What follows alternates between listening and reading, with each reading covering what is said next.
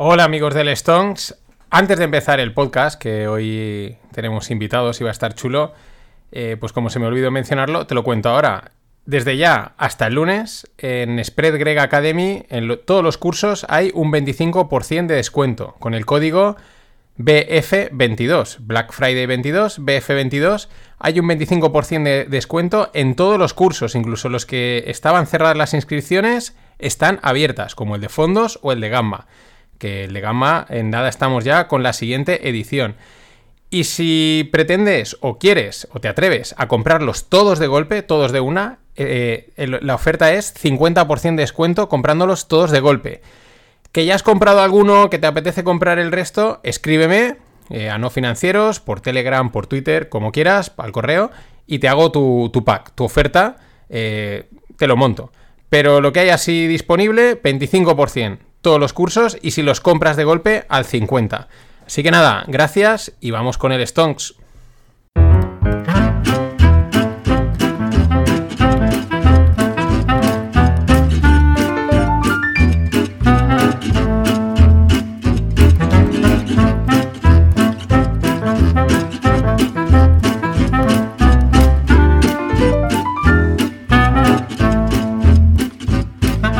3, 2, 1. Hola, no financieros. Otro Stonks volan primas. Y bueno, primero presento a Greg. Greg, ¿qué tal? ¿Cómo va? Bien, muy bien. He, he cogido un poquito de leña y he subido leña, he subido, no, he traído leña. Aquí hace frío, ¿eh? Cero grados, no, 6 grados y va a nevar, creo que esta noche. ¿Y has sacado el agua de los, has sacado el agua de los aspersores? ¿Qué? El agua que tenías que sacar del sistema de riego. Ah, sí, eso vino ayer, el chico y lo hizo. Sí, yo no, no porque lo puedo romper. Yo no toco, no, no toco nada, es decir, no, no porque se rompe, entonces no lo hago. Sí, que no, que luego sale, sale caro. Bueno, pues hoy tenemos.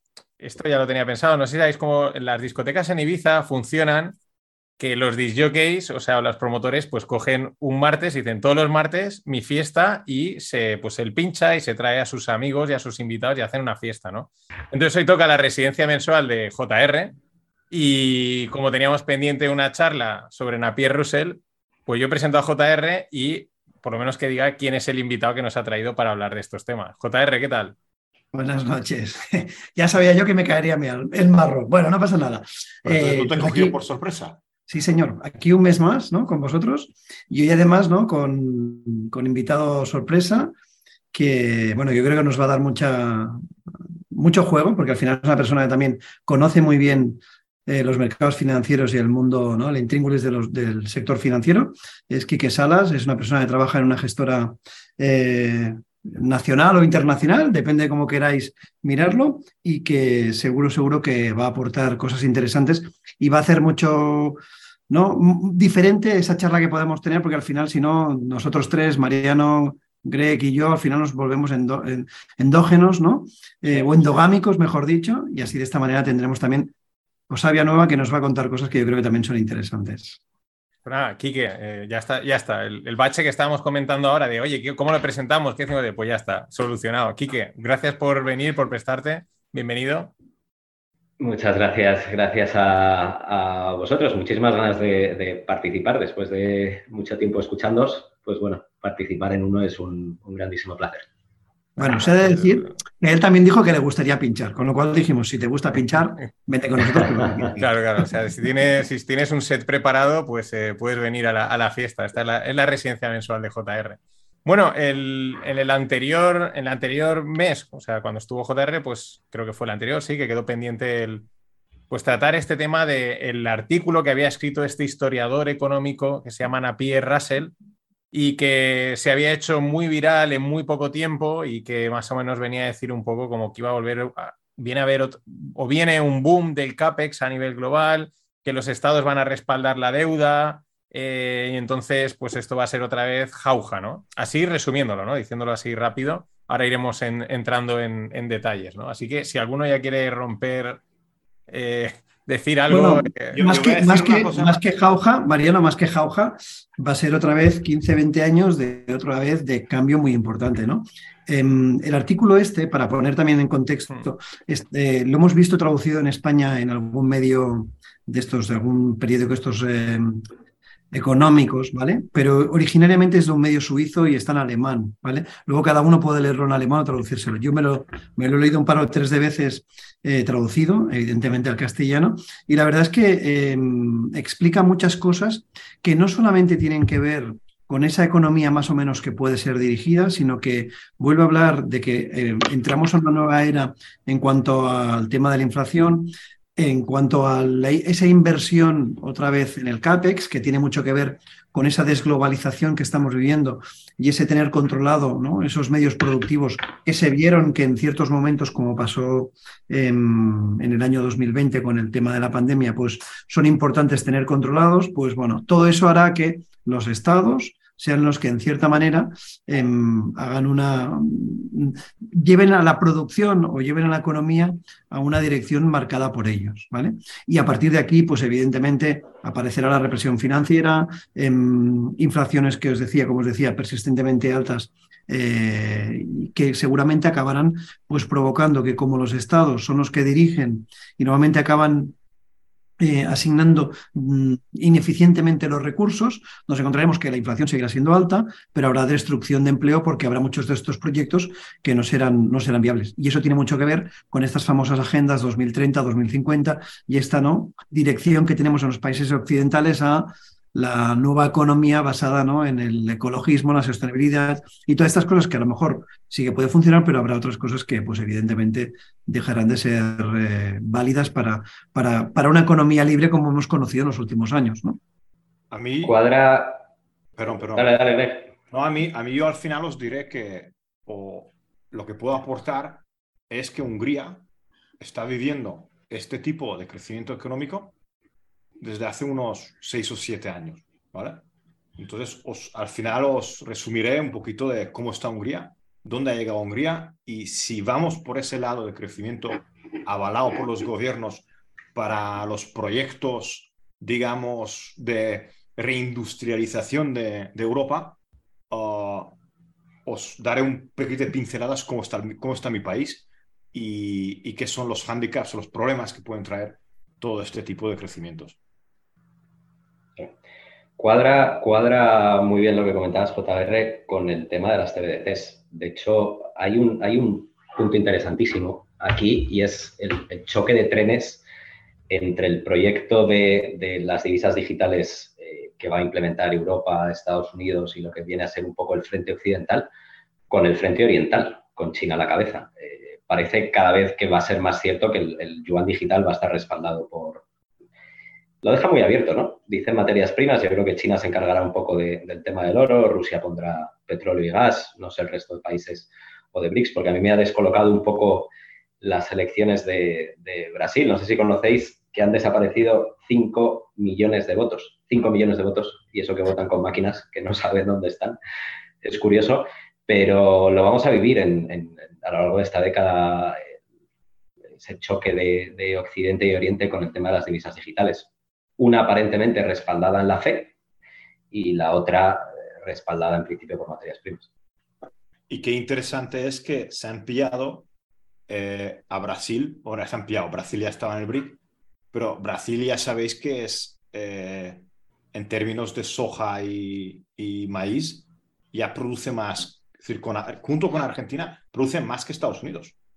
Y Brasil, por ejemplo, produce más soja ya que Estados Unidos. Es decir, China está eligiendo, porque aquí quién manda, manda China, lo sabemos, ¿vale? Porque por, poder y por, capacidad manda China. Y entonces, ¿qué está haciendo? Necesita, China necesita granos y, ha elegido muy bien la energía y los granos. Y luego ya cada uno en el mundo ya puede decidir el lado que coja. Y desde mi punto de vista es un problema estructural bastante grande. Por eso eso que os decía de la desglobalización y la reindustrialización de, Occidente, ¿no? El, no depender tanto de, China. Creo que había, hoy o ayer salió un informe de la dependencia que se tenía de las compañías, de las compañías europeas respecto, respecto a China. Y en el caso de Alemania era muy importante, era más de un cuarenta y pico por ciento de dependencia de las compañías alemanas respecto a China, con lo cual, si en algún momento China te corta el grifo, pues dejas de, ¿no? dejas de producir y, te supone un, un, grave riesgo. Lo estamos viendo con el tema del gas y Rusia, o el petróleo y Rusia, ¿no? Como si tu enemigo o si, si, tu amigo se convierte en tu enemigo, te acaba poniendo en una situación de jaque mate, o que puede ser jaque y al final mate. ¿vale? Por tanto, todo eso tiene mucho, tiene mucho que ver. Eh, Nasser eh, lo que dice en realidad es que eh, vamos a ver un cambio que va a tener una duración de entre 15 y 20 años. No es una cosa de, de corto plazo, sino que eh, el periodo que hemos vivido de estos últimos 40 años, en donde la economía en principio era una economía marcada por los mercados y, y, libre, ¿no? Va a ser una economía no comunista, pero sí dirigida, y dirigida por, por estos estados. Em, dice que los bancos centrales son los que hasta ahora han sido los principales emisores o de monedas, ¿vale? Pero que en breve los estados van a ser los que van a, no van a emitir la moneda a los estados, pero sí que van a ser los que con su dirección de la economía van a hacer que ciertos sectores, ciertas empresas se vean beneficiados eh, respecto a, otros. A mí aquí la pregunta que yo me hago, y si os acordáis, acabábamos el anterior Stones cuando os decía, os preguntaba, eh, todo el follón que ha habido en el Reino Unido, em, la caída de Listras era debido a que su propio partido la acaba echando o que los mercados la acaban echando. Y creo que coincidimos los tres en que al final la echa su partido, pero porque los mercados ponen una situación de extremo ¿no? riesgo a la economía británica. Entonces yo a mí me hace dudar que eh, esa situación en donde el Estado decide tomar decisiones económicas suficientemente importantes como para, para poner en complicación a la economía del país, el caso de Inglaterra, pensando que el Banco Central lo va a apoyar. ¿vale? Y en este caso se vio que el Bank of England pues de salida les dijo, oye, mm, hemos de hablar de todo esto que queréis hacer, porque mayor déficit y mayor deuda significan más financiación y a lo mejor nosotros no estamos por la labor de más financiación, más teniendo en cuenta en donde estamos en un momento en que la inflación es un problema y los bancos centrales están haciendo políticas diametralmente opuestas a lo que quiere la política fiscal de los estados. He dejado muchas cosas. que, sí, yo, yo, perdón por la expresión JR, pero me, cago de miedo si los bancos centrales pierden ya la independencia y, es un brazo más del Estado. ¿eh? ¿No lo piensas, Kike? ¿Qué está pasando? ¿No lo piensas? Después de lo que pasó en el 2020 y lo que vimos, en donde se ha monetizado deuda a raudales o de manera muy grande, ¿no crees que ya en cierta manera quienes dirigen los bancos centrales al final son un apéndice de esas élites o ese establishment que decide mm. lo que ha de pasar? A mí es que si, me, si me, tiras de la lengua, lo que pasa es que esto para hablar muchas horas, eh, creo que tendemos a una sociedad eh, totalmente subsidiada. O sea, si te paras a pensar en el problemón de pirámide poblacional que, vamos a, que ya tenemos y que vamos a, tener los próximos 15, 20, 25 años, tanto en Europa como en Estados Unidos, eh, que, choca por completo, choca de frente con el estado de bienestar actual y, ese mantenimiento del estado de bienestar, eh, con la cantidad de puestos de trabajo que se van a perder por la robótica, la inteligencia artificial, el transporte autónomo, etcétera, etcétera, para mí solo queda una solución a, 15, 20, 25 años vista y es que todos estemos subsidiados. Además, una renta básica universal. Sí, efectivamente, casa muy bien con, las divisas digitales. Pero, exacto, peor aún, porque a través de las divisas digitales el dinero va a tener caducidad, que es el... O sea, claro, eso sí que es la, crédito social.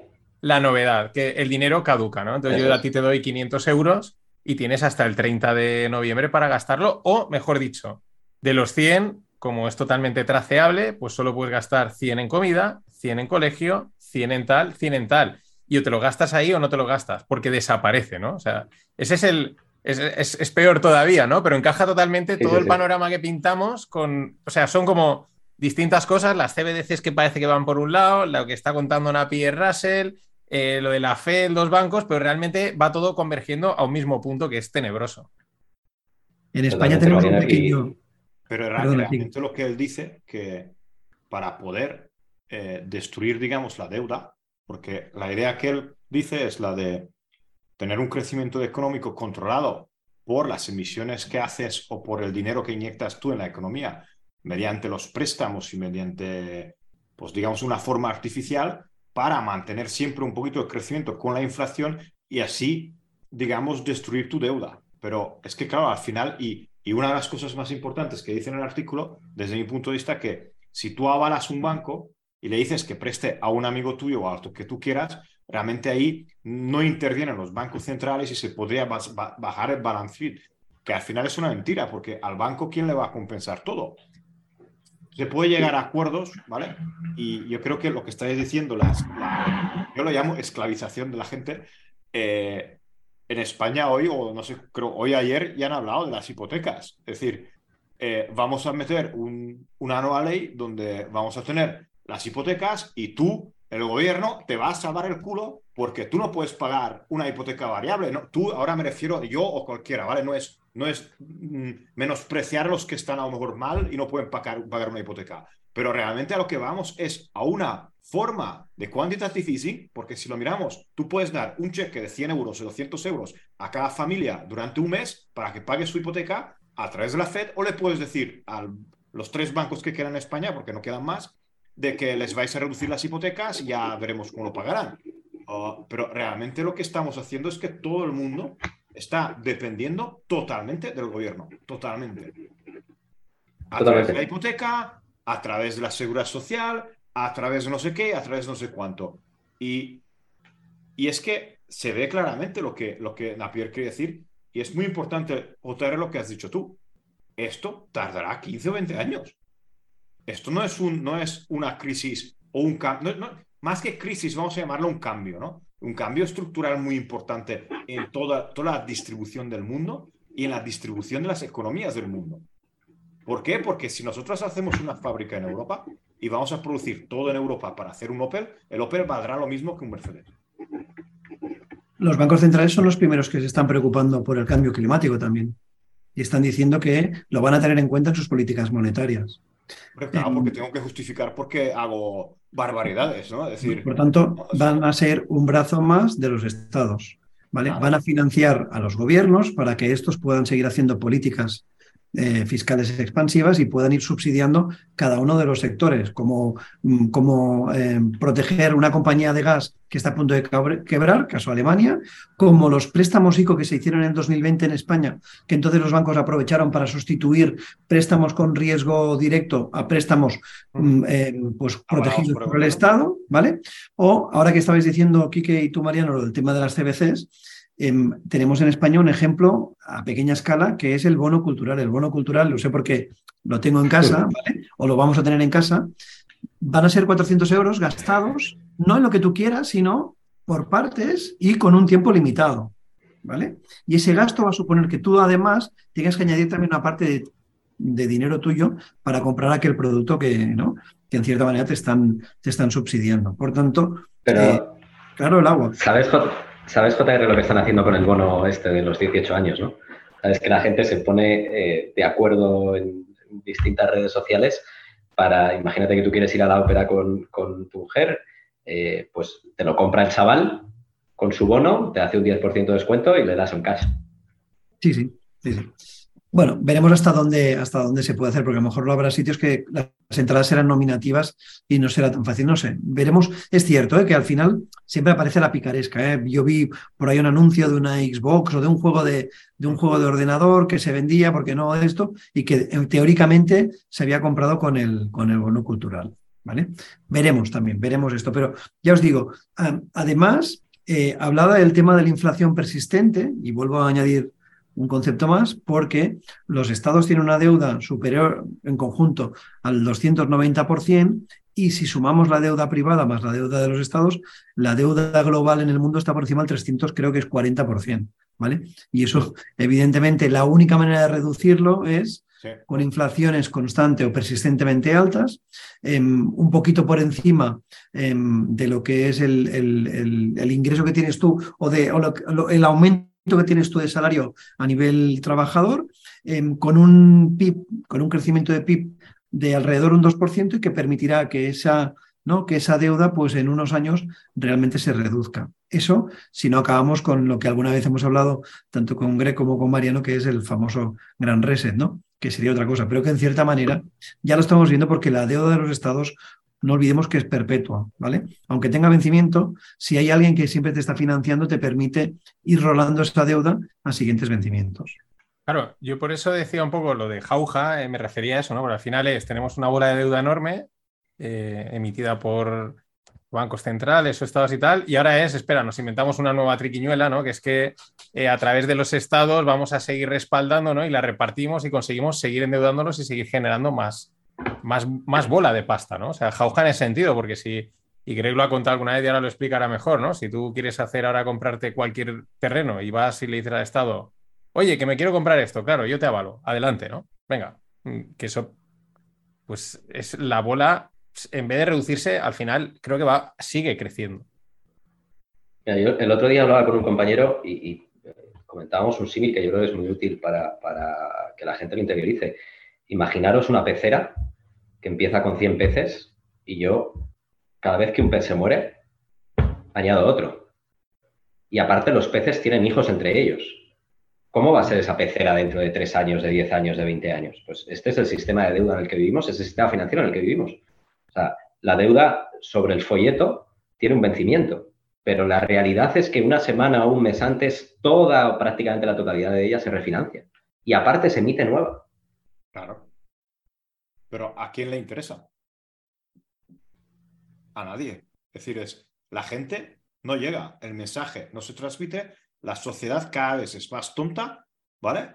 Les haces un poquito de Bitcoin, un poquito de 10 años alcistas, ¿vale? Un poquito de bono social para ir a ver el fútbol y los toros que mira que lo han quitado un montón de sitios de España, porque si no, y es que, y, esto, yo veo el, la gente no le interesa, a ver, ¿qué me estáis contando de deudas? Tú dime qué empresa hay que comprar para multiplicar por 10. A mí no me interesa la economía, ¿no? Es, es que todo el mundo está jugando, está jugando a lado, está jugando por encima de sus necesidades y lo más importante, lo que nos han dicho ya la gente, hemos aprendido a vivir, pensábamos que somos ricos eh, a espaldas de los países tercermundistas que estamos importando cosas muy baratas. Nosotros no, no podemos vivir al ritmo que vivimos.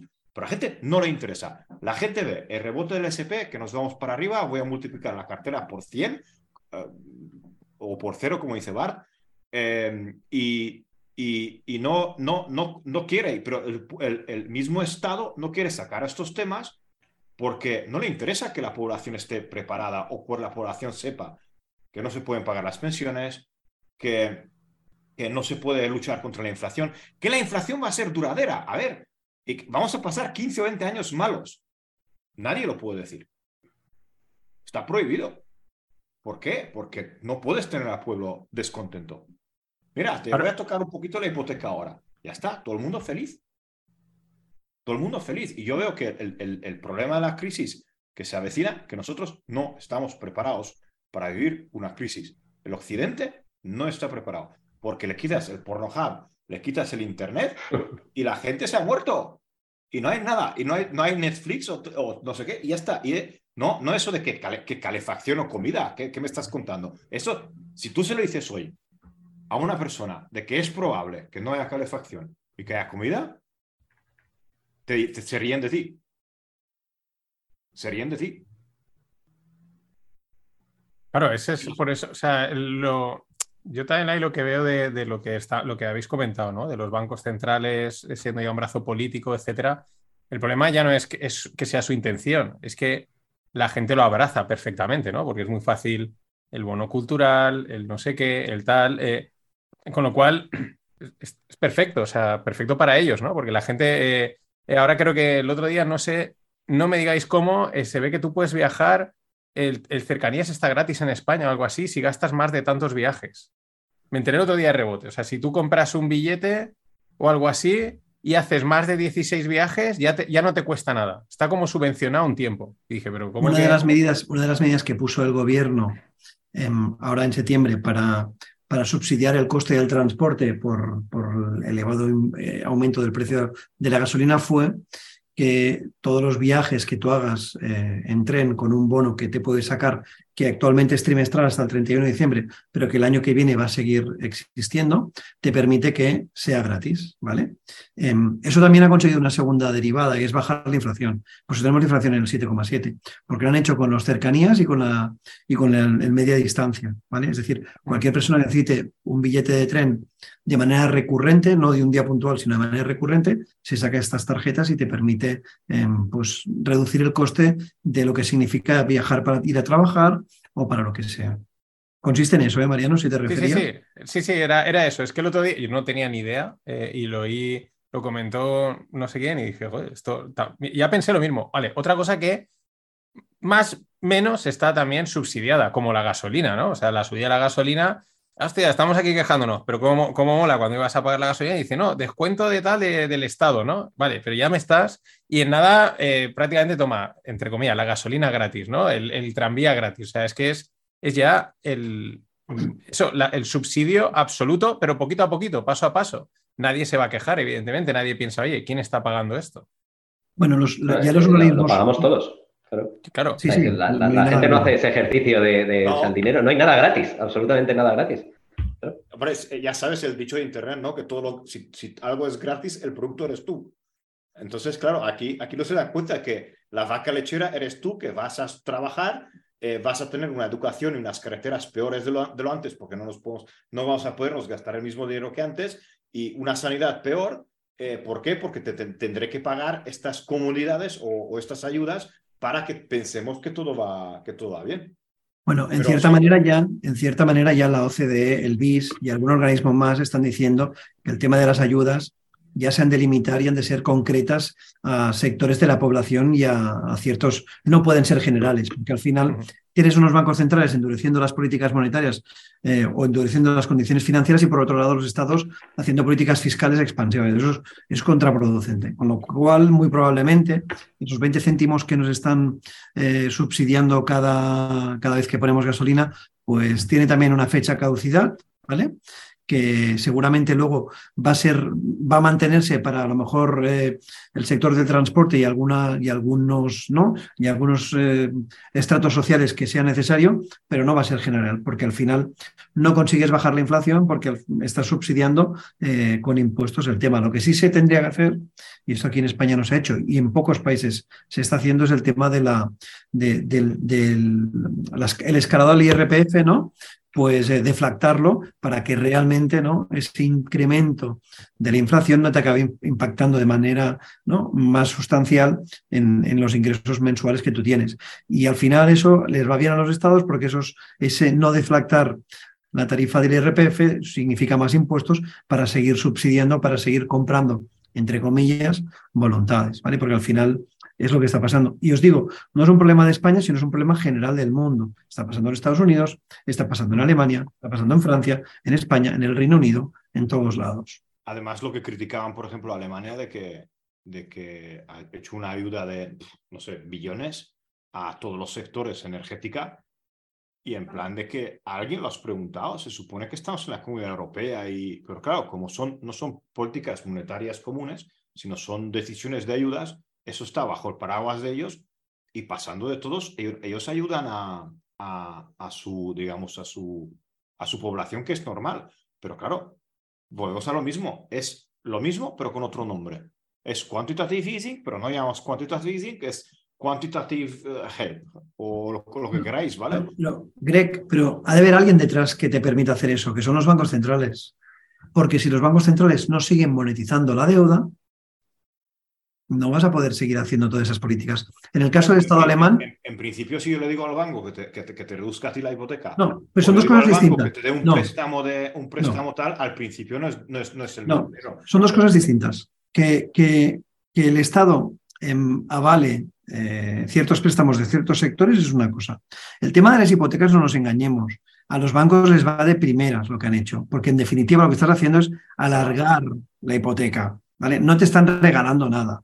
Pagas ahora menos para dentro de 15 años, cuando digas, se me acaba la hipoteca, te dirán, no, no, le quedan 5 años más porque se acuerda, le bajamos los tipos de interés o le, o le, o le hicimos una, decir, una carencia para que usted pudiera pagar, ¿vale? No, no han regalado nada. Y luego está lo que digo yo, es decir, el que se esté inyectando, en el caso de Alemania son 200.000 millones de euros en ayudas, pues esos 200.000 200 millones de euros en ayudas han de venir o por un incremento del endeudamiento o por una venta o por unos impuestos. Como no, es, no hay nada de eso, es incremento de deuda que tiene que estar financiado evidentemente por los bancos Pero lo de Alemania es, yo no sé si es yo creo que es como, eh, mira, aquí hay 200, 200 billions de como una póliza de crédito, ¿no? O sea, decir, sí lo necesito, creo, es lo que, lo que yo tenía es que era como...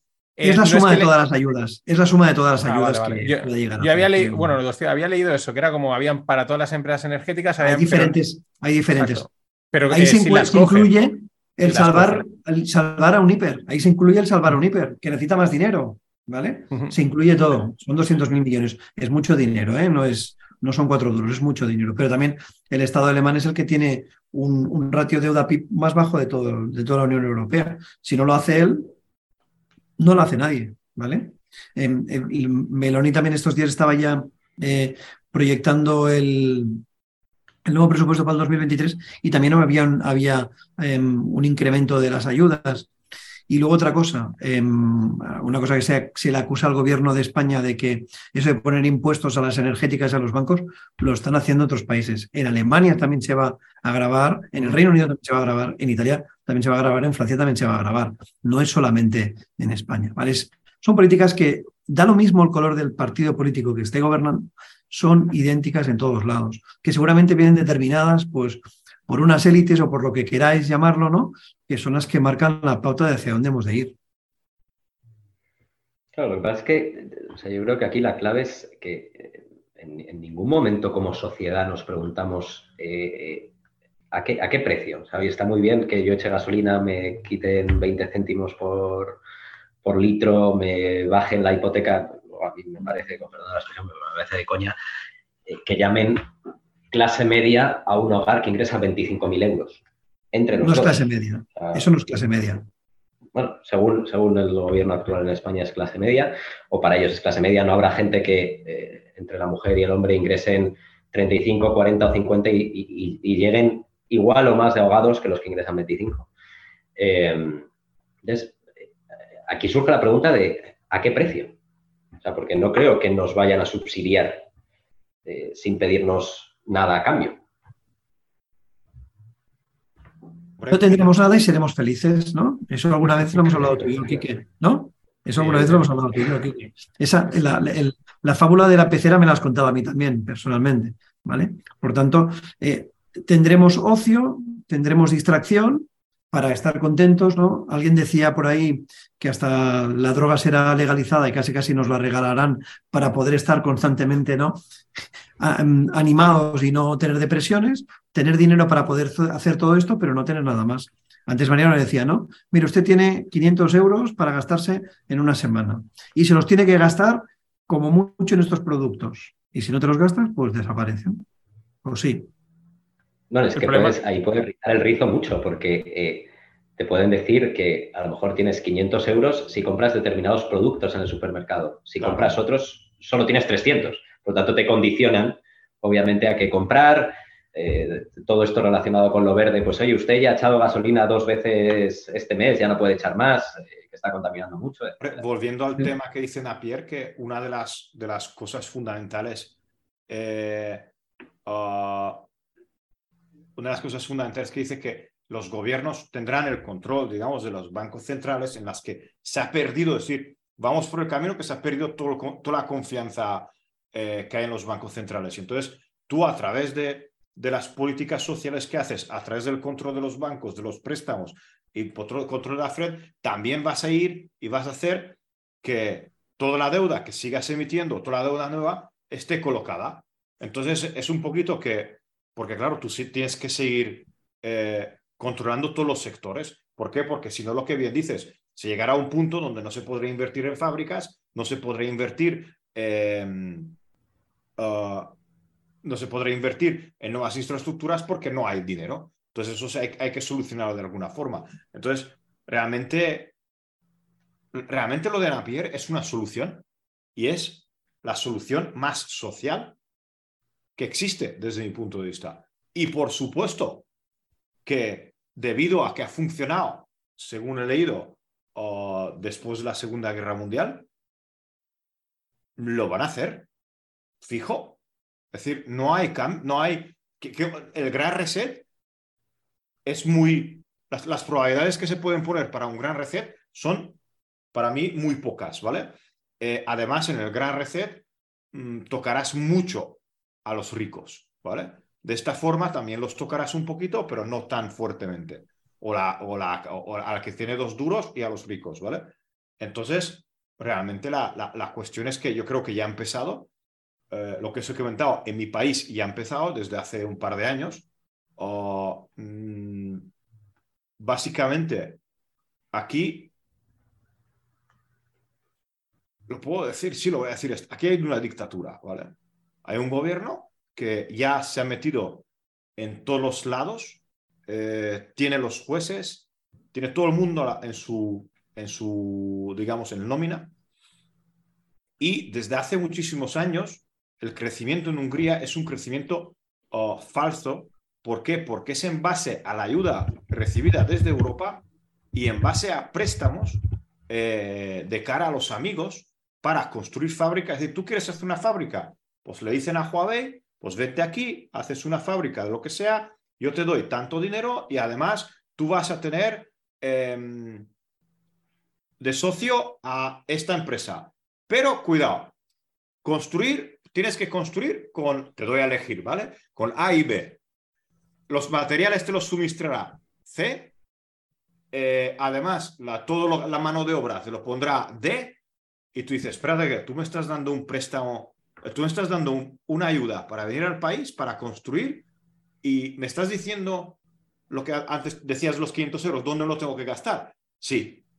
No, pero es que tu, tu electricista que me acabas de mandar vale dos veces más que, que el mercado. Hombre, pero ya sabes, hay que pagar a todo el mundo. Y eso lleva funcionando en Hungría desde hace unos seis años. Ah, si tú estás con ellos, vives, vives muy bien. Las la construcción, las rehabilitaciones, las empresas grandes, eh, todo tienen préstamos al 0%, al 0,5%. Si yo me voy al banco, pero un préstamo, ahora a mí me piden alrededor de un 18%, porque aquí los tipos de interés han pasado del 1 al 12%, el, el, tipo de interbancario, ¿no? Entonces, si yo te vas, tú, vas, tú ahora te vas a pedir una hipoteca, 16%.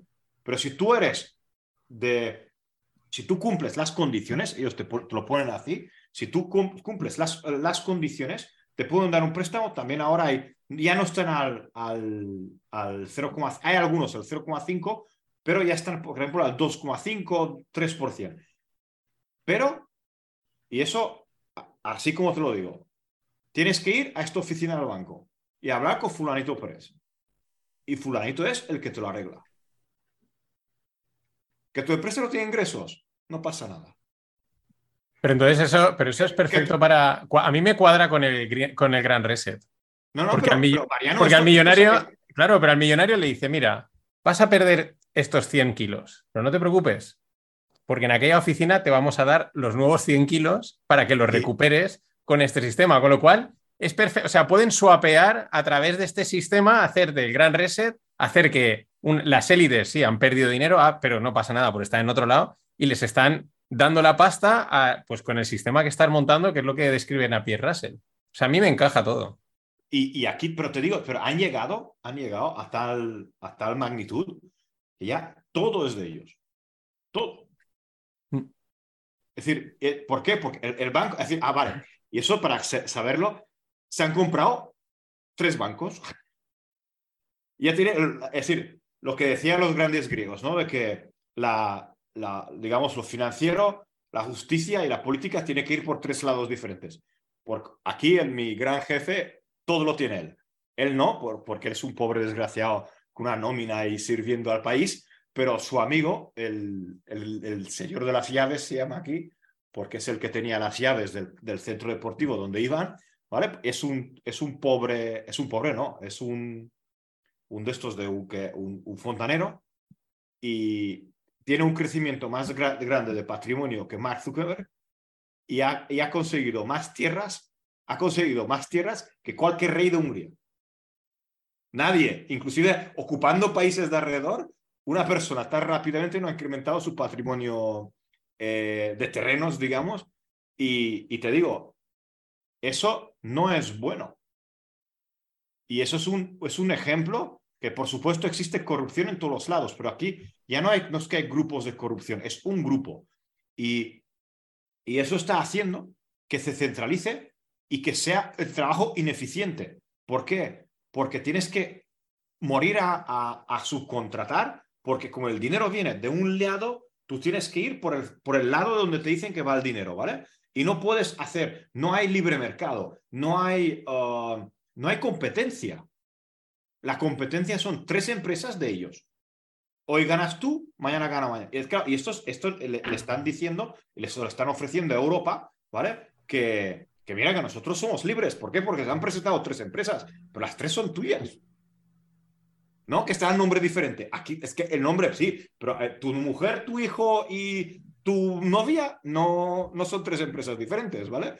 Pero a nadie le importa. Y entonces, claro, viendo ese panorama, la, la gente de la calle, ¿qué ve?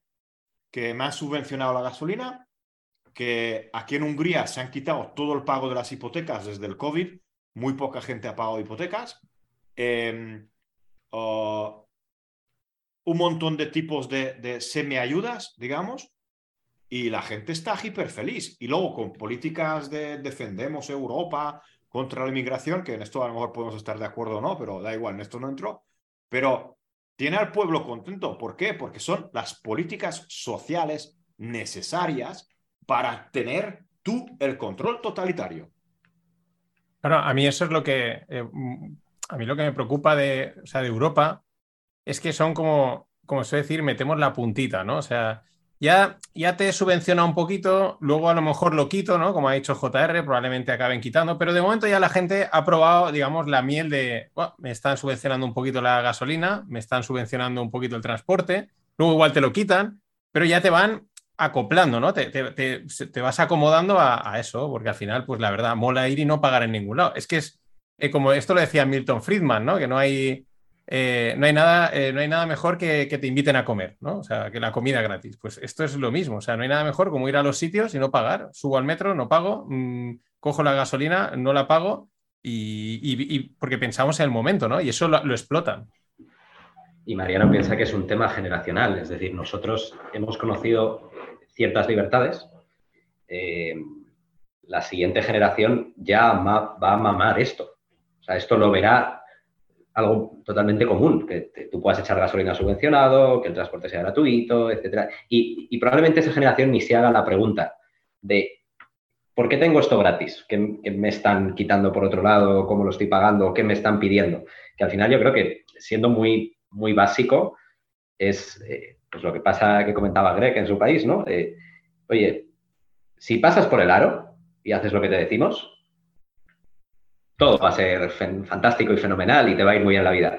Ahora, como seas un poco disidente, complicado. Y esto luego además con el tema de las CBDCs, el crédito social, etcétera. Hemos, yo creo que en Occidente, eh, ¿cuántas veces hemos criticado en los últimos años el tema del crédito social y de que China tuviera cámaras en las, en las calles y que hubiera gente que no podía coger el transporte público porque estaba penalizada, etcétera, etcétera? Tendemos hacia, hacia ese modelo claramente en Occidente. Lo que pasa es que no se nos puede meter con calzador, lo tienen que hacer suavemente, eh, en un contexto, etcétera, etcétera. ¿Y por qué? Como lo del coche eléctrico, sí. Yo digo que... No, eh, tenemos capacidad de, tener coches eléctricos, vamos, pero ni, ni un 10% de la población que ahora tiene un coche de combustible podría tener un coche eléctrico, se nos cae la red y aún así, pues oye, venga a hacer afirmaciones de que... El otro día leía que yo no me lo acabo de creer. Me imagino que en las fábricas de, Oriente seguirán haciendo, que el grupo Audi, o sea, Audi, Volkswagen, Skoda, eh, dejaba de hacer motores de combustión o coches con motores de combustión para el año 2025. Esto es ya. Sí, son, hay una directriz eh, que entre el 2025 y 2030 y muchos incluso están adelantándose a, esa, a esa directriz pero es que al final eh, lo que importa es la, percepción, ¿no? Entonces la gente pues, quiere sentirse verde, guay, etcétera. y, luego el otro da igual, ¿no? Y luego, eh, que es una cosa que hemos visto con la pandemia, lo hemos comentado también en algunos stonks, y yo tengo muy claro, la gente está dispuesta, a cambio de, la sensación de seguridad, va a ceder todo. O sea, todo es... Totalmente. Todo, totalmente. Entonces, bajo ese amparo de seguridad de no te preocupes, yo te garantizo que vas a coger el tren, yo te garantizo que vas a poder ir al teatro, yo te garantizo que vas a poder pagar la gasolina, eh, etcétera, eh, la gente cede, o sea, cede absolutamente, eh, pero completamente, ¿no? Y, el, COVID, pues, eh, pues esto lo ha puesto muy, muy claro, ¿no? La pandemia, todo lo que se ha hecho y tal, que luego ahora lo miras en perspectiva y es bastante bizarro todo lo que pasó. Pero como siempre, al final saldrá, ¿no? Y al final se llegará a una solución y, y, de, de, nuevo volverá la, luz al final del túnel, porque... A ver, a mí me llamó la atención... Nos están diciendo que somos muy negativos, entonces... Eh, bueno, pero... Yo siempre suelo decir que muy negativo, ¿no? Por, por desgracia, realista, ¿no? Y, y, y, más que realista, juegas con las... Porque al final eso es un poquito de... Yo no pienso en el día de hoy, sino pienso en el, siguiente y cómo vamos a ir para atrás. Yo no pienso, yo no pienso en la recesión, porque como está ahí aquí ya está, está descontada, pero ¿cómo vas a salir de ella y qué vas a hacer en el futuro? ¿no? Y, el problema es que la, esa acumulación de la deuda a mí me... por, eso os digo, y llevo a JR preguntándole, ¿y, cómo? ¿Y cómo se, yo, yo de macro no controlo tanto, ¿no? Porque soy más de derivados y tal, pero digo, ¿cómo se solucionara? Porque no podemos solucionar esto. Porque, entonces, pero al final vemos que esta es la solución, pero la, gente no quiere entender esta solución. ¿Por qué? Porque es difícil de entender y es a 25 años vista.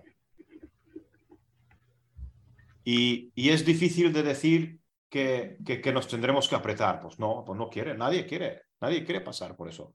Todo lo que tú has dicho, tranquilidad, vale, pues tendremos tranquilidad, tendremos, pero claro, con una división mundial donde vamos a tener dos ligas en vez de una, ¿qué harán las empresas? ¿Cómo exportarás? ¿iPhone podrá vender en China? Si iPhone no vende en China, ¿qué haremos? Pondrá. Tesla, o Tesla. ¿Eh? O Tesla. Os he dicho Apple o Tesla o cualquiera, o, las cerámicas de Castellón. ¿Podrán vender cerámica en China? Pues no, o sí, o con un arancel. El, el proteccionismo, y eso lo dijo Posar muy bien, se ve claramente que en cualquier época de proteccionismo vino, uh, un problema mundial gordo. ¿Por qué? Porque cuando cuando no hay libre mercado, intentamos protegernos, lo único que hacemos es desventajas y problemas. Y creo que eran los años 70, ¿no? De 70 hasta 80 y pico, que vimos una época bastante mala, además con, inflación y, y altibajos en la bolsa y con problemas. Pero, ¿qué vemos ahora? Todo proteccionismo. ¿Qué está haciendo Alemania subvencionando a todas las empresas alemanas? Proteccionismo. Porque si Italia no le puede subvencionar de la misma forma, una empresa italiana no tiene el mismo, eh, no tiene la misma facilidad de recuperarse que una empresa alemana. Estamos viendo, estamos viendo que la gran Europa se está dividiendo. Por supuesto, por los intereses de cada uno, de, su país, porque al final somos todos Europa, pero, pero, yo soy alemán, ¿no? O yo soy húngaro. Entonces, somos todos iguales menos, menos cuando realmente hay problemas. Bueno, en cierta manera hemos aguantado más de lo que nos podíamos imaginar ¿eh? con todo el tema de la guerra. Yo no considero que estemos tan divididos aún, lo que evidentemente cada país con su dinero hace lo que considera más oportuno, pero ya te digo, todos en la misma línea y todos en, en, porcentaje a su deuda y a lo que realmente pueden hacer. Con lo que por ahí yo creo que es más un tema de bloques, los BRICS, ¿no? Rusia, China, al recordar que ya lo hablamos en el anterior Stones, ¿no? Arabia Saudí, ¿no? Cómo le están haciendo la puya con el tema del petróleo a Estados Unidos y Occidente, ¿vale? ¿Cómo se lo, de esta semana, lo de esta semana es de traca, ¿eh? Correcto. lo, de que, lo, de que, saquen el artículo siendo falso es de traca. Y se saca desde Estados Unidos, ¿eh? Desde, desde, desde la administración americana, ¿vale? Y, al, y a los minutos sale Arabia Saudí diciendo que todo, que todo no es así, ¿vale? Y eso que Estados Unidos había hecho un guiño unos días antes, em, dándole inmunidad a, Bin Salman, ¿no? eh, bueno, pues todas esas cosas, eh, bueno, es aquello de hoy por ti, mañana por mí, pero siempre hay algo por debajo que no acaba de cuadrar y que supone fricciones, ¿vale? Igual que el rumor de que si había presiones para que Ucrania se sentara a negociar eh, un final de, de, la guerra. Bueno, pues no está tan claro que lo vaya a negociar, al menos en el corto plazo. Hombre, eso es un, un tema bastante duro, ¿no? De, de, no se va a sentar a negociar, eso es porque nosotros le financiamos. Decir, bueno, sí, igual hay interés de alguien que esto siga, ¿vale? Porque por supuesto sigue, que hay. Si porque sigue vendiendo armas, porque sigue lo que sea. No, sí, el, el, el, premio gordo, el premio gordo JR no viene en la venta de armas, el premio gordo viene en la reconstrucción. Por, ejemplo, no, por lo menos así ha sucedido en los últimos 50 años. Porque no saben dónde se meten. Estos son, a ver, hace, hace 10 años o 15 años en Ucrania le han dicho, mira, dejar un poquito la corrupción y os dejamos un par de años para que os, os digamos, nacionalicéis y hagáis las cosas positivas y tal. Y en 10 años no han conseguido dar un paso para adelante. Nada. Es decir, eso, eso, eso es, yo creo que ahí pueden llegar a construir en papel, porque no se va a hacer casi nada y se van a quedar toda la pasta, ¿vale? Y, y, y con todo lo respeto a los ucranianos, que los tengo aquí al lado, ¿vale? Pero, pero, pero es un país muy corrupto y, y realmente muy problemático en la zona, ¿no? Y, y siempre ha tenido problemas con Rusia uh, desde hace muchísimos tiempos pero mira, no, no, no hablemos de guerra. Entonces, pero entonces vamos a ser positivos. Porque como sois tan negativos, ya... Eh... No, yo soy, yo soy positivo. Eh, me van a dar dinero por cualquier cosa, de puta madre, ya está. Me pongo yo, en, el, me pongo yo en, el, en la piel de la gente a pie de calle. Hostia, me van a dar pasta de aquí, de allá, tal, me he comprado la casa, no sé, da igual, jaja, ji. O sea, venga.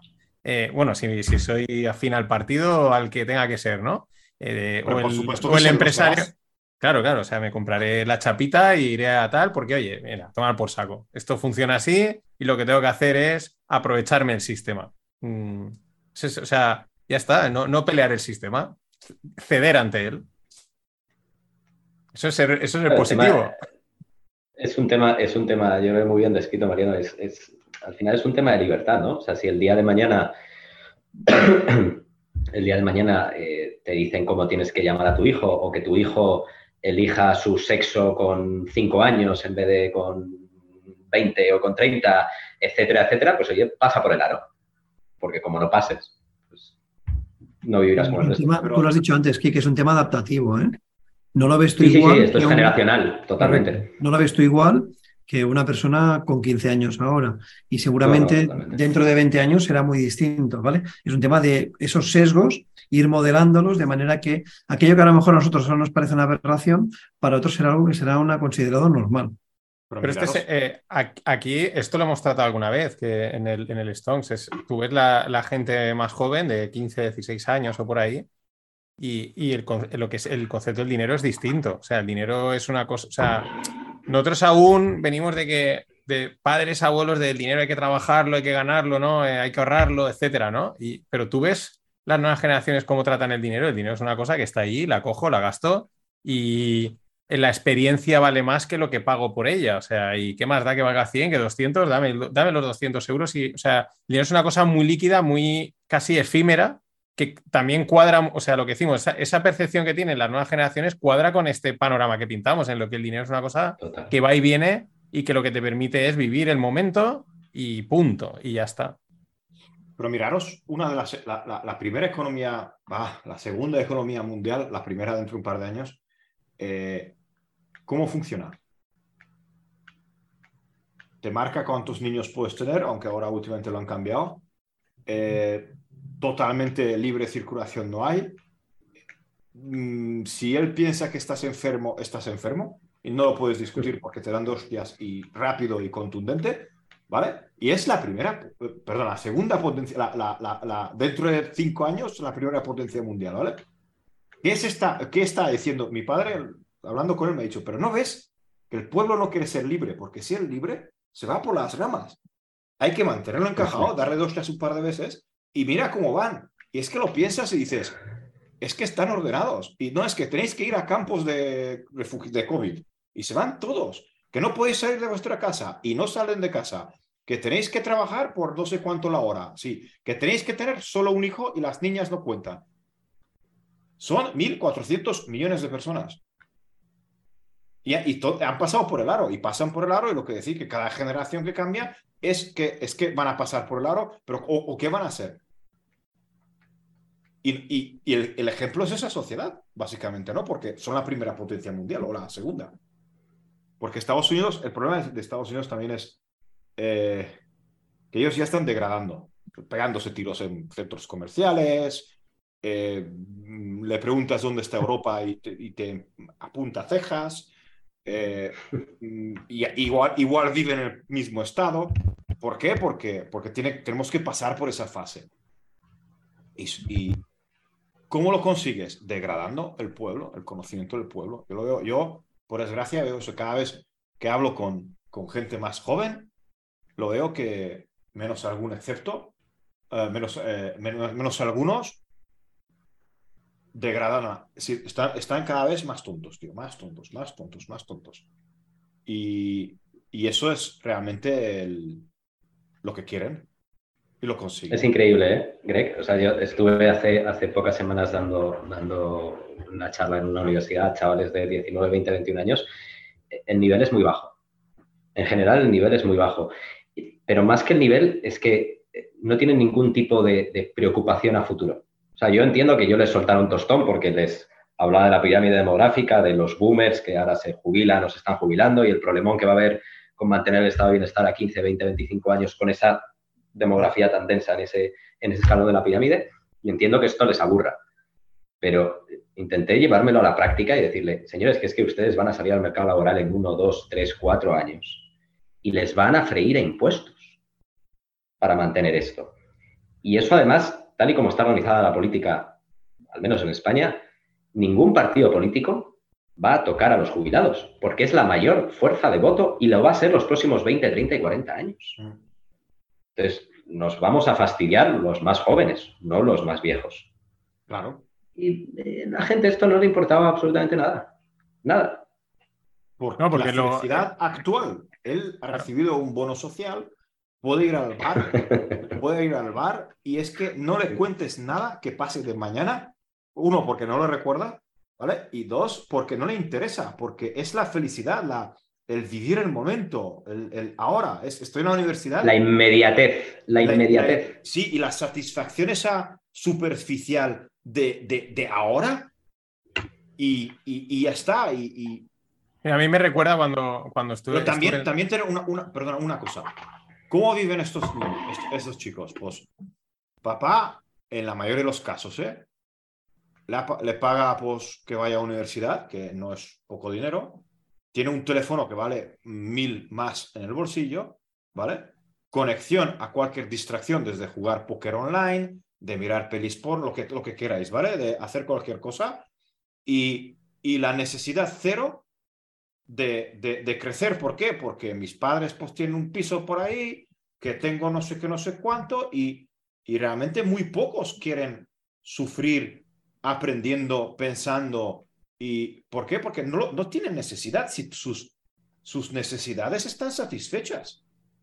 Sale de copas, tiene teléfono y, y, y, se entretiene con las mierdas digitales que pueden haber, ¿vale? Con youtubers como yo, ¿vale? No, es que, pero con, ¿Me entiendes? Con, a ver, habría, a ver, habría una esperanza si los chavales de 16 años están viendo vídeos del VIX. O sea, eso sería. No, no, no, sé, no sé si es casi. Ahí, dirían, ahí, queremos vivir subvencionados ¿Eh? toda la vida. Hijo, hijo, ¿qué hacer? Estoy viendo aquí unas estrategias del Gamma y del Bana y del VIX que Greg dice, hostia, eh, casi que mejor vete a ver ahí, ¿vale? O sea, sería. Eso sería. No, pero eh, volviendo con los chavales, eh, también por el otro lado están saliendo cada vez más estudios y más informes de que las depresiones, eh, los problemas de, sobre todo relacionados con depresión y con falta de pues cosas psicológicas, se están disparando en la gente de 15, 16 años por, uno, redes sociales, dos, esa falta de motivación, esa falta de que al final te ponga un objetivo, sácate la carrera, ten un trabajo, gana dinero, yo qué sé ese tipo que han, estado toda la vida, ¿no? Y, tiene, o sea, tiene una contrapartida. Igual ahora solo estamos viendo el principio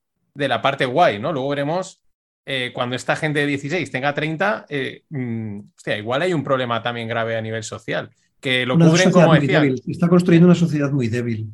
Mm. Una sociedad que no soportará el fracaso, una sociedad que eh, no aceptará un no, una sociedad que le costará mucho eh, pues enfrentarse a las dificultades de la vida, ¿no? Y eso Pero no es eso bueno. también es culpa nuestra, ¿eh? Es decir, es también culpa de los padres. Yo lo veo y lo hablo con padres, ¿vale? No, es que yo le compro todo a mi hijo porque no lo tenía. Eh, esto no es solución, ¿vale? Es decir, eh, no se puede. Es decir, tienes que. Pero yo veo mucho en muchos padres de que intentan, pues nosotros somos es decir, la- una generación que está teniendo ahora hijos y tal, que a lo mejor estamos exactamente en el cambio digital. eh, hemos vivido y hemos aceptado las dos partes, la de no había y la que hay, es decir, estamos en el y pero queremos, digamos, compensar todo a nuestros hijos, es decir, no, tú no sufras, no, tal, tú no, si no estudias bien te pagaré un profesor privado, si no haces no sé qué, yo te lo solucionaré. ¿Por qué? Porque a lo mejor a mí, a mí me han dicho, tú si, si estudias bien y si no, pues a trabajar, ¿me entiendes? Es decir, no, no había alternativas. Y mira que mis padres, pues los dos tienen carreras universitarias, pero me han dicho, claro, y estás ahí que, que yo intento compensar, pero también quiero que los, los niños crezcan y, piensen por sí solos. Pero también es verdad que muchos padres no lo- uno, no lo puede hacer porque no tienen tiempo de estar con sus hijos. Entonces, ¿cómo compensas si trabajas todo el día? Con dinero y con facilidades. Entonces, ¿qué podemos esperar de la sociedad? Poco. Problema que una sociedad débil normalmente siempre está, es arrojada o, o a- a- atropellada por una sociedad más fuerte. No, es que comentabas antes de China. eh, eh, plantéate a los niveles donde, donde estamos. O sea, plantéate cómo es la juventud china y cómo es la occidental. No tengo experiencia con juventud china y no lo puedo decir, pero supongo que como la nuestra es totalmente bastante subnormal, la suya es subnormal cuadric- cuadricada. es decir, es- no- no Una de las sé, medidas que puso en marcha el año pasado el gobierno chino es el tema de las horas de los críos delante de las pantallas con videojuegos y demás, que está limitado. Claro. ¿Y se han quejado? Otra cosa que también no hemos hablado, pero que también es importante, es lo del toma del Common Prosperity, ¿vale? El que todo el mundo se sienta satisfecho y tenga, ¿no? Eso es una de las cosas que también eh, provocó las caídas de los mercados en China, porque se dio a entender, ¿no? Ese, esa economía dirigida que, pues, eh, lo que quería es el repartir ese beneficio o esas ganancias entre todos para que todo el mundo se sienta en cierta manera feliz, con lo cual vamos en la misma dirección. Lo que pasa es que hay ciertas cosas que ellos no están dispuestos a aceptar, como os decía, ¿eh? que los niños se pasen un montón de horas delante de ordenadores y pierden el tiempo con redes sociales, que al final lo único que les enseñan es un mundo que no es real, que es irreal, y que el esfuerzo no es el trabajar, sino el pasarse eh, horas y horas haciendo tonterías delante de un ordenador, delante de una pantalla, para que la gente te vea y ganar dinero. Vamos a hablar de un tema feliz, ¿eh? Ya está. Yo No, pero hay que, un chiste eh, malo, hay que- contar un chiste Espera. malo, lo que sea, porque Cuenta- eso es deprimente. Yo, yo creo No, que... cuenta el chiste porque hay que enfilar el final, ¿eh? que si no, nos pla- que nada son las nueve y, y JR se tiene que sentar a la mesa. Va, ¿Qué? ¿Qué? Cuéntalo. Va. yo lo cuento. Eh, final de año, todo el mundo quiere oír que es alcista, así que vamos a ser alcistas, ¿no? Ah, me he leído unos... Ya sabéis quién es Quant, ¿no? El, el loco este de Internet, seguro que lo seguís, ¿no? Wi-Fi. El Wi-Fi, el Wi-Fi Alpha. No sé si no lo seguís, tenéis que seguirlo porque es muy bueno. Ah, recomiendo a todo el mundo. Ayer hice un repaso por su Twitter y, está muy bien el, tema de, los resúmenes y los papers que tiene ahí respecto a, a, a los mercados bajistas. Y es muy interesante cómo mm, los rebotes pueden llegar hasta el 50%, es decir, hacer retrocesos del 50%. Y, y además está hablando mucho de, de, de 5 o 6 rebotes de más de un 20% en un mercado bajista.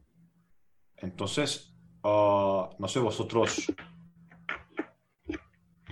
cómo veis, porque claro, lo que quiero dejar entender la gente que en un mercado bajista los rebotes son normales. Entonces, que no se encanten, porque hasta ahora lo que hemos hablado es un problema estructural bastante gordo, porque la inflación es un problema estructural, y, y que podemos ver épocas de muy positivas en cuanto a los números delante de la pantalla, pero que, que pueden ser muy peligrosas. Y mi mensaje para muchísima gente es que si no estás cubierto, es la oportunidad que te está dando el mensaje para que te cubras. Bueno, Wi-Fi lo que de eso, de sus resúmenes, dice, pues al final este es un cuante, o sea, con lo cual todo lo que dice no es astrología, o sea, está basado en estadística, en datos y en números, ¿no? Pero digamos que en base a todo eso, eh, un mercado bajista, según sus datos, eh, se acaba en el momento del rebote supera el 50% de la caída. Ahí es cuando tú ya puedes, eh, según sus datos, dar por acabado. Y lo dice en el sentido de mucho ojo, porque puedes tener un rebote un 20, un 30, y, pensar que, la cosa se ha acabado y, no. en, el análisis que ha hecho de otros mercados bajistas a lo largo de la historia, más o menos, ese 50% es el, punto de partida, ¿no? De, decir, vale, esto puede que se haya acabado. Ese es el del, trono de Wi-Fi. Entonces, como... De toda la caída, de toda la caída, recuperar el 50%. Exacto. O sea, 4.000 pues cae a 2.000, pues hasta que no sube a 3.001, no considera él en pues base a... Miraros el Dow Jones y el DAX, que igual ya lo ha recuperado, ¿eh? Sí. Y... Sí, sí, por eso y en base a los flujos que hay, yo creo que yo no descarto que veamos más que un rebote. Pero eso no quiere decir que se ha solucionado el problema. Es que son flujos. La gente no entiende los flujos. Y, hay dinero. La gente sigue teniendo dinero. Yo es lo que veo. Eh, igual es a base de crédito o a base de subvenciones o a base de tal, pero eso, ¿en qué modo puede afectar? Es decir, una recuperación enorme puede enganchar hasta los últimos ahorros.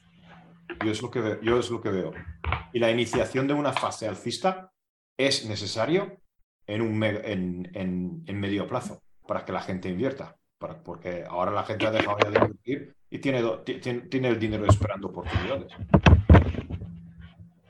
Piensa, mete, mete en eso, Greg, eh, el tema de la demografía.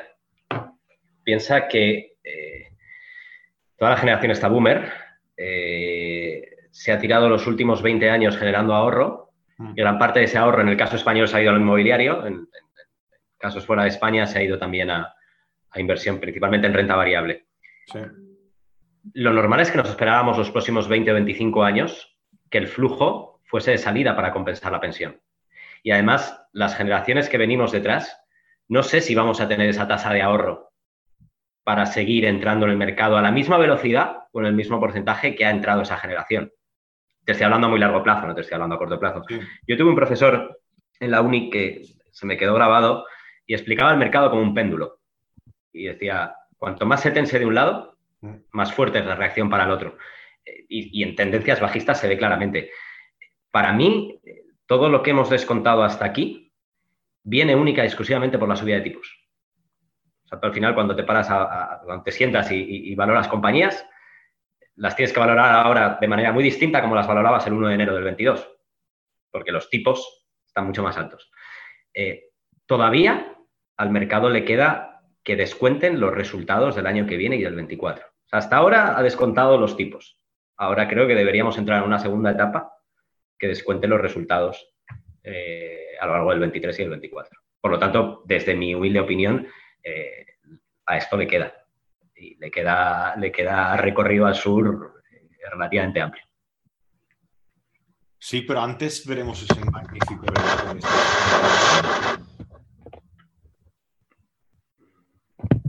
Yo la parte cuantitativa os la dejo, os la dejo a vosotros. Hombre, en, base a las opciones, el OPEX de diciembre eh, está bastante desequilibrado por la parte de los puts. Entonces, con este entorno de volatilidad que sigue bajando, hoy también tenemos un, un 3,26 está cayendo el VIX y un 4,48 está cayendo la- la- el volumen, ¿vale? Y, y vemos claramente de que una, una comprensión total de la volatilidad, esa, esa reducción de la volatilidad va, va a quitar el último jugo que tiene todas las coberturas de cara a diciembre y, y lo, puede, lo puede dejar puede dejar 4.150, 4.200 con bastantes probabilidades. ¿eh? Y luego que no veamos, y luego que no veamos, porque una es la inercia del mercado y otra es cuando, cuando cambian un poquito los flujos y lo pueden tirar bastante más arriba. Pero mira, no sé, yo tampoco, como muchos, muchos hablan de rally, que no hay ningún problema, de que las empresas que recompran y, y ya estoy viendo, eh, ya estoy viendo gente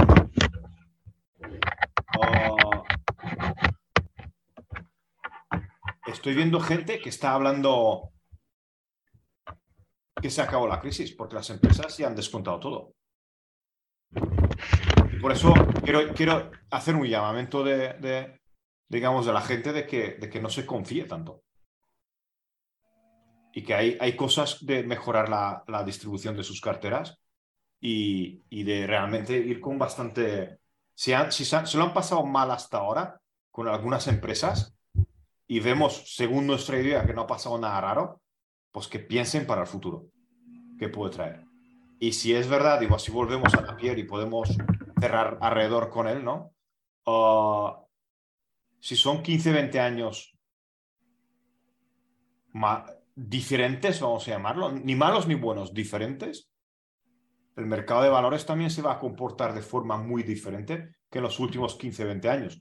Lo dice, Cuidado, lo dice. ¿eh? no Lo digo dice. bajista, ¿vale? No soy bajista. No, no. Digo diferente. Y diferente es que después de un día, lo que estamos mirando hoy el oro, eh, una cosa en el oro, el oro rompe para abajo y al día siguiente, si rompe mínimos de X días y, y- y te sube al día siguiente un 4, un 5, un 6%. El SP hizo mínimo y, subió un 19% de ese, un 15% de este mínimo. Y claro, en este entorno, si te pillan con los pies cambiados, te pueden destrozar muy rápidamente. Y la recuperación matemática de tu cartera a medio o largo plazo, que al- igual muchos no lo veremos. Habla, él habla de que pasaremos una época de gestión pasiva a gestión activa y que podemos tener movimientos de mercados de un 20% en una dirección o en la otra y no pasar, y no pasar nada. Que los bonos con los tipos de interés bajos y con una inflación alta eh, no son el producto que de esto, aunque te puedan pagar el 4%, pero si tienes inflación del 6 estás perdiendo dinero y que no toda la renta variable será buena. Evidentemente se habrá de escoger qué sectores y qué valores lo pueden hacer bien principalmente aquellos que puedan invertir más en CAPEX y que puedan crecer y tener fija- poder de fijación de precios. Y el oro habla de que puede ser uno de aquellos activos que, que pueda brillar en cuanto veamos que los tipos se mantienen ¿no? en un cierto nivel y no hay cambios sobre él y en cambio la inflación sigue siendo persistentemente mente alta. Y si miráis la curva del oro, de la volatilidad del oro, es la que más atractiva es para las apuestas de volatilidad. Está totalmente plana la curva, la curva 6, 12, 6 meses, 6, 9 meses. La volatilidad está muy igualada. Y es... Mencionabas JR, un, perdón, Greg, pensaba que habías acabado. Mencionabas JR un- una especie de, de tránsito en los próximos años de gestión pasiva a gestión activa. Eh, con, con todos los flujos que han ido la última década hacia gestión pasiva, eh, eh, no puede haber ese tránsito sin un crash. O sea, no- no- es imposible. Habrá mucha dispersión y habrá sustos. Ya lo decía, ¿eh? movimientos habituales de un 20, un más 20, un menos 20 con gran facilidad. Y lo estamos viendo, ¿eh? En las últimas 8 o 9 semanas, la bolsa americana, bueno, muchos mercados, no la bolsa americana, muchos mercados han subido más de un 20%. El caso del DAX o del Dow Jones, ¿vale? Con lo cual. Esto hila muy bien, que es que no le- nadie le da importancia, a nosotros nos parece increíble. Eh, esto hila muy bien con el dólar. ¿Qué prefieres? ¿A qué ha hecho el dólar? ¿Qué ha hecho el dólar las últimas semanas? Dar un respiro. Sí. ¿Qué ha tirado las últimas semanas? Los, los- los índices asiáticos ha sido una locura. Mm. Es Entonces, eh, flujos, con, Son flujos. Y reces, rezas lo que tú dices, que no se inviertan los flujos de la inversión pasiva. Porque si se invierte, da igual. Es decir, entonces ya apaga y vámonos. Es un riesgo estructural que está ahí, que lo hemos dicho nosotros con, con Mariano. Y lo, peor es que estábamos hablando del riesgo de las, de las divisas, de, de los criptos, que eso es todo en base Excel y bla, bla, bla, bla. Y llevamos más de un año diciendo a la gente de que, de, que, de que hay un riesgo de la inversión pasiva, de los flujos pasivos y tal. Y lo único que, yo ahora lo único que digo, que espero que no se cumpla. ¿Por qué? Porque, porque la inversión pasiva, y eso no lo digo yo, lo dice gente mucho más importante, es realmente el, riesgo del sistema financiero. Total. Y, pero esto, claro, ahora nos machacan todo el mundo, ¿vale? Que, está invertido y está ahí tal. No, pero, yo hoy he, tuiteado y si alguien lo está viendo, pues eh, porque lo he pillado de alguien del Financial Times y, es la gráfica en los últimos 10 años de inversión pasiva respecto a activa, ¿no? Y en el 2014 hay una o sea, se, se, diverge, ¿no? Y se va la pasiva a 6 trillones y la otra cae a, nada, ¿no? Y, y encima coincidía que Michael Harris, que es un cuanta americano, tuiteaba eh, una, frase de Taleb que dice el mercado es un gran teatro en el que solo hay una puerta de salida, ¿no? En el que entra la gente poco a poco y solo hay una puerta de salida. Y me coincidía los dos, lo, está ahí. Y es que es, pues es el riesgo. Por eso también yo creo que el sistema o los bancos centrales, eh, etcétera, son conscientes de eso, lo saben, creo que, yo creo que lo saben y por eso van jugando con esos discursos de no pasa nada, todo va bien, tranquilos, ¿no? Para para que no vaya todo el mundo corriendo a la puerta, porque entonces el, viaje es gordísimo. Eh, y por eso van jugando con ese, no, vamos a subir tipos, no, pero no lo vamos a subir, pero, pero igual, ¿vale? Y, así van como mareando. También creo que es, es, muy difícil marear a la gente mucho tiempo. Y también creo que, ya digo, yo aplico la ley de Murphy. Si has estado 10 años subiendo prácticamente en línea recta, pues en algún momento puedes esperar un lateral o un bajista equivalente, ¿no? Que más o menos lo que estábamos diciendo es, no tiene por qué caer el mercado, no tiene por qué subir, pero puede estar en algo peor, que es un mercado lateral eh, de 10 años. Es peor porque ahí desquicias a todo el mundo, ¿no? O sea, eh, eh, cuando parece que va a subir no sube, cuando parece que va a caer no cae y, estás desquiciándolos, ¿no? Como dice Wi-Fi, mercado que se carga a los largos y a los cortos. Bueno, con, con esta disquisición ya entro en el cierre porque se nos acaba el tiempo. Y, pero bueno, esto pues lo podemos continuar otro día, evidentemente. Así que, a ver, mm, hablemos de lo... un tema más feliz, tío, porque... bueno, pero había, que hablar de, había que hablar de, de Napier Russell. Luego, si quieres, en el de, en el diciembre vamos a hablar de otra cosa, de, comida o algo así. Venga, algo que mola más, planes de fin de semana. Que es lo con lo que cerramos siempre. Mis, tres preguntas, Ah, bueno, las tres preguntas. Venga, hacérselas a va, las tres preguntas. las tres de Kike. Va, y dejamos aquí el tema. Yo soy, yo soy raro, ¿vale? ¿Vino o cerveza? Uf. Las dos Depende para qué, depende para qué, pero consumo, consumo, consumo mucha más cerveza que vino, pero adoro el vino. Vale, nos gusta la respuesta. Eh, em, ¿Comida preferida? Soy muy simple, eh, pizza. Pizza. ¿Con piña? No, no, por Dios. ¿Pasatiempo favorito? He, he, dicho pizza. Vale, bueno, bueno. Eh, yo soy, yo soy de los que no llegaron a nada en el tenis y nos dedicamos al pádel. Así que dejémoslo en el pádel y estar con la familia. Ahí no coincidimos, yo estoy en contra del pádel totalmente. o sea, no, no puedo con el pádel. Me gusta el tenis, no he llegado a nada al tenis, pero no, no, o sea, no sé. Mm, me puede, o sea, me puede. Es una cosa pero bueno, no pasa nada, podemos ir a tomar cervezas. claro, que sí, o sea. con, un vino después, pero. Con un vino. Vino y cerveza, que es lo mejor, igual que, que, a castellanos también decía, a mí dame las dos cosas, digo, perfecto. Pues oye, si nadie tiene, alguno quiere contar el plan de fin de JR, ¿no? Eh, eh, nada especial, este nada, nada especial. El plan de fin de era, yo, siempre tengo planes. Yo, yo el lunes ya estaba con el plan de fin de. Em, mañana es día de acción de gracias, ¿vale? Y y, Vas a matar el pavo. Sí, sí, yo quería matar el pavo, ¿vale? Entonces, el, fin de semana pasado, en el restaurante que siempre voy, ¿vale? Pues hablo con el tío y vamos a hacer un pavo. Y dice, eres tonto, no sé qué, que esto es malo, que no sé qué, que cuánto tiempo. Convenzo, convenzo al, al, cocinero que haga el pavo, ¿no? Y, y de repente todo el mundo que le he dicho que vamos a hacerlo, nadie quiere venir.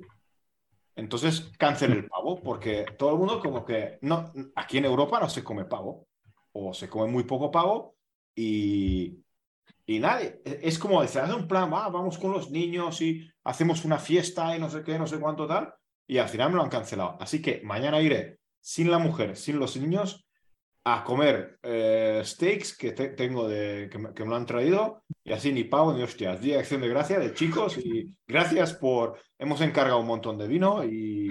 Pero entonces, ¿por qué te quejas, Greg? me parece, parece un plan perfecto, ¿no? O sea, me parece... la ilusión de hacer una cena de acción de gracias, de hacerlas lo que hacen ellos, esos macarones, esos con queso, de hacer las salsitas, de preparar todo ahí. Y nada, mm, y nada. se ve que no podemos importar más, no, ya está, ya hemos importado el Halloween y estas historias. dale, dale un poquito de tiempo al pavo. bueno, Black Friday. Exacto, y el Black Friday. Bueno, pues nada, oye, ha sido un placer. Muchas gracias a, todos por, otro día más, por haber estado aquí. JR, Quique, cuando quieras también estás otra vez invitado. Yo aquí al, final haré mil pantallitas para todos y, perfecto. Así que gracias y nada, hasta la próxima. Un abrazo, muchas gracias y buenas noches. Gracias, buenas noches.